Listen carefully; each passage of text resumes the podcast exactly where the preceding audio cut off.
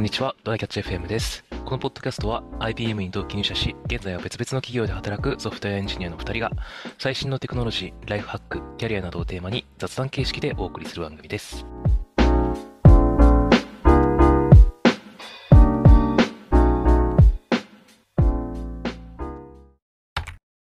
最近ツイッターでさ、あの、うんなんか関数に関する話題が、ちょっとずっと流れ続けてくるんだけど、結構見ますね。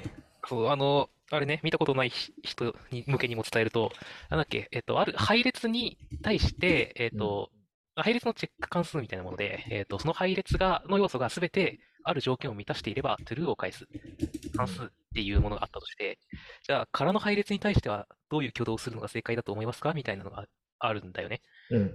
それがずっとなんか、ずっとそれに対する自分の意見を表明している人のが、なんかいろんな人のが流れてきて、あいつまで、いつまでやっとるだって気持ちではあるんだけど、えっと、派閥としては、true と false と、あと例外を返すっていうのがあるんだっけ？ああ、確かにで、なんか、うん、例外派はいた。うん。が、まあ、基本は true 派じゃない？で、フォルス派がちょっといて、で、まあ、要件による派がいてっていうそう感じね。そうね。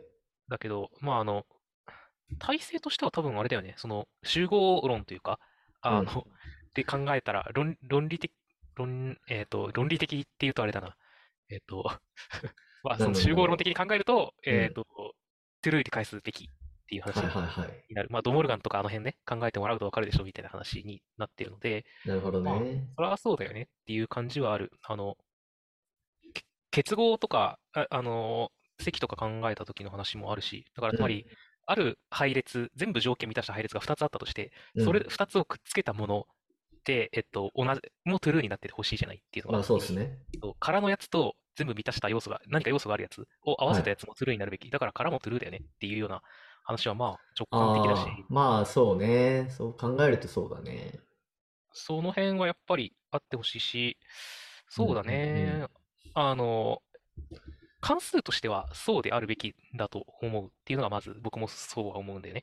で、うんその上で、あの、空配列のバリデーションって大体の場合に、あの、発生はする気がしてて、それは呼び出し元でやってねっていうのが、あの、単純に正解、正解って言うとあれだな。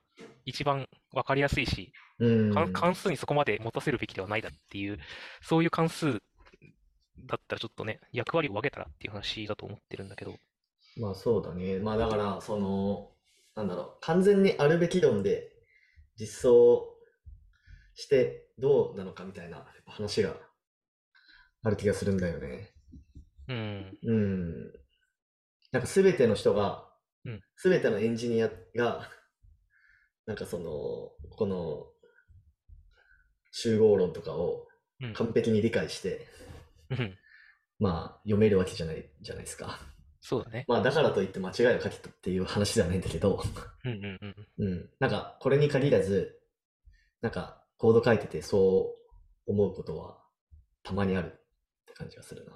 まあ、そうだね。ただ、あの、こういうのに乗っ取るのって何がいいんだっけっていう話は話していけば基本的に存在してちょっと長くなるし、僕も完璧じゃないだろうから、なんか一旦ここでは言わないけど、はい。で、そうなった時に、じゃあその、みんなわかんないだろうからっていうのは別にあのコメントとかいろんなところで保管すればよくて、まあね、あの、確かに。あるべきものはあるべきように作って、で、そしたら、その知らない人もそれを読んでさ、なるほどっつって、あるべきを知れるわけじゃんっていうのが基本だし、あの、そうね使ってて悲しみが起きないのは、がそういうものなので、あのはいはい、ものの方なので、あの、まあ、正しい、論理的に正しいものを使っていけばいいんじゃないっていう話。まあそうっすね。まあそのためのコメントだね。関数、いやまあコメント、必要ならコメントつけろっていう話で、ど、あの、どっち、トゥルーにしろフォルスにしろ、決まりでいいとは思うんだけど、うん。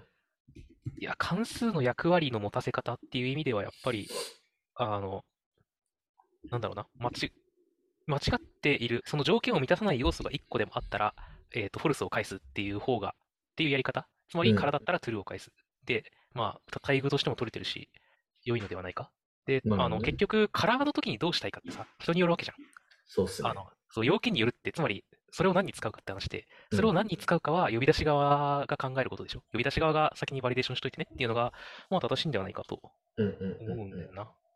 で、それで呼び出し側を考えないで、かえどどっちを返しますかって言われたらトゥルーだよね。さっき言った理由で。うん。うん。くらいの話なので、でもなんか、すごいね。みんないろんなことを言ってるから、みんななんか、過去に思うところがあったのかね。まあちょっと問いが曖昧、曖昧というか、ちょっと解釈がそれなりに取れる形だったのもあるのかなと思うけど。確かに。何使うのそれがね、ちょっと想像の余地が大きかったからな。うん。はい。はないる。ほどね。はい。っていうところで、えー本題が何ですか？本題が、えっと、今ね、パッと思い出せずにいるぞ。なんだっけ、本題。えーっと、生活リズムを変えようと。そうだそうだ。自分で出しといて忘れてる。自分で言ってるのにね、ちょっうんと最近脳が退化してるかもしれない。で、まあ、あの、生活リズムをちょっと朝方に寄せた方がいい、なんか得なことが多いんではって思ってるっていう話なんだけど、うん。これってまあ環境によるとか、なんか、あの、その人のタイプによるとかあると思うんだけど、実際どっちが得なんだろうねって話と、実際それできる、できるのかなできるとしたらどんな風にやったら生活リズムを変えられるんだろうねって話をちょっとしたいっていうのが。今は結構夜型になってる感じ？そうだね。あの、うん前に、あの、僕らの生活リズムの話をしたじゃないですか。一日のタイムスケジュールみたいな。ああ、したね。ちょっとくらい前そう。で、ふふふ二人ともちょっと割と夜型気味うん。で朝遅めで、まあ、僕が特になんかアホみたいな夜更かしをするみたいな話だったと思うんだけど、うんうん。なんか、あんまり深夜にまで起きてたからって何かいいことができてるわけではないなって最近は思っなんかなるほどね。あ、それが、なんあだなんなの？その生活リズムを変えようと思ったきっかけなのなんか、それとは別にそう、まあ、あったんですか？そう、それがまず一個お思ったこと、あの、きっかけではあったのと、うん。あの、深夜にできることと朝にできることって違うと、違うじゃないですか。あの、店が開いてるとかそういうレベルの話。ああ、まあまあまあまってなった時に、あの、深夜よりは朝の方ができること多くねって思ったんだよね。あ。でも早朝もそんな店開いてないと思うけどな。まあでも7時、8時から開いてる店にまあまあまあ。みたいな話。で、僕らはさ、あの、今10時から始業とか言ってるじゃん。うん。ってことは、朝ちゃんと早く起きてたら、あの、7時とか8時からなんかそういうところに行って2時間くらいのんびりしたりできるわけなんだよな。まあカフェとかだったらね。うん。うんで、ワーケーションしてると特に思うんだよね。あの、なるほど。この前静岡に行ってきたんですけど、はいはい。あの、結構朝8時ぐらいから開いてるお店とか、あの、8時、9時ぐらいから開いてる庭園だとかさ、そういうところでおお茶も飲めたりとかね、静岡だし、いいお茶飲めたりうんうんうんするんだけど、ちょっと、あの、深夜になると、マジで空いてるところがあんまりない。まあ田舎はね、深夜はね。おい、静岡のこと田舎って言ったら 静岡の民が攻めてくるから。そうじゃないですか、実際。まあ、意外と、まあ、あの、静岡駅とか、はあの、浜松駅とかのとこは結構都会だったけどね。うんけ。ど、まあ、そういう意味で、その、24時間空いてる、その、定石公園とか、城跡の公園ね、とかだったらいいんだけど、そうじゃないところは結構、なんか本当に飲み屋もまあ、空いてはいるけど、遅くまでやってるとこそんなないし、とかだし、なんか、夜の散歩は楽しいんだけど、絶対朝の方ができること多いなって思ったんでね。で、うん。ワーケーション以外もそういうことって多いんじゃないかなって思ったんですよ。朝って具体的にその7、6時とか7時とかってことだよね。まあそうだね、そのぐらいってを指したてる。なっら、まあ、8時間睡眠確保するとして、12時前に寝ないといけないよね。あー今8時間寝てるかって言ったら、7時、6、7時間でいいよ。じゃあ、じゃあまあ、はい 6, 6時間だとして、うん、まあまあ、なんか12時、6時とか。12時とか、うん、には、1時、ね、7時。感じか。そうか。そ僕10時、12時とかさ、1時以降にさ、なんか、こう、起きててよかったなってことできてるって思ったら、できてないんだよな。なんかある？まあ、起きててよかったなというか、まあなんかエンジンかかるみたいな感じかな、その、そこら辺から。うん。そうだそうね。ね。いや、なんかその、まあ朝方夜方ってあるけど、うん。なんか、そこってなんか、なんだっけな、なんかの記事で、その、夜型の人は朝方にどうしてもなれないみたいな、あ、そう、の体質の問題あるよね。前読んだ気がしてて。そうそうそう。だからなんかね、体質でななってるのかさ、あの、たまたま、こう、成り行きでなってるのかって分かってなくない？あ、自分は本当は朝方なのかもしれないっていうこと？そう。単純に寝る時間早めたら朝方になる可能性はないかっていう話ね。なるほどね、なるほどね。確かに。なんかね、最近、最近っていうかずっと前からなんだけど、その、10時とか11時夜のに寝ると、なんか8時間寝れないんだけど、あれなんでなんだろうな。普通にだろうね1時とかに寝ると、めっちゃ寝れるんだけど、うん朝、その9時とか10時くらいまで。うんうん。でもな、なんかね、普通に10時とか11時とかに寝ると、うん本当ね、2時とか3時とかに起きちゃうんだよね。へえ。だから、それで、まあ起きちゃうと、そのまま朝まで寝れなくて、うん。次の日の夜めっちゃ眠くて、うん。で、また10時くらいに寝ようとするんだけど、また早く起きちゃうから、結局また元の生活に戻しちゃうみたいな感じになってて。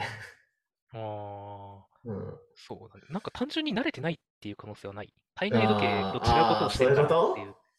まあ、なんかさ徹夜。徹夜明けとかでもさ、ちょいちょい友達から違う、あの、同じような話を聞くんだけど、あの、うん朝7時ぐらいになって、あの、まで起きてる羽目になって、その後寝ても、ひずあの、昼になる前に起きちゃうみたいな話とか、もっと全然寝てたいのにみたいな話を聞いて、結局いつもと違う時間帯にやってるから体が慣れてなくて起きちゃうだけなのではって、ちょっ確かにと思ってそれあるかもしれない。ただそれはね、あの、習慣化してみないとわかんないし、習慣化できるかがわかんないから、まあね、解決しないんだ。よな。やるとしたらなんだろうね。なんか、じ時差のあるところに行って強制的にやるとか、めちゃめちゃ疲れて、もう早い時間に寝るっていうのを毎日繰り返すとか、そうないうことをしないといけないよね。そうだね。そうだね。荒療治が必要になるかなっていう感じもあるが、あ、なんか、やっぱりメリットが多そうだなっていう感じがしてるんだよな。そうか。そうまあ、割と夜中ゲームをすることもあるんだけど、あの、うんうん。日本サーバーで対人ゲーム3時とかにやってるとさ、さ夜中3時ってもう、あの、ちょっとその日負けが込んでて気が狂ってるやつしか残ってないみたいなことがあって、あまりその時間帯にゲームやるのもあんまりいいことではないんだよなって思い始めて朝どうなの？朝いるの？そのオンラインとかで。朝、どうなんだろうね。ニートがいるのかね？それとも、なんか朝方のゲーマーがいるのかな？それもね、ちょいっと気になりはするんだよ。ど。なるほどね。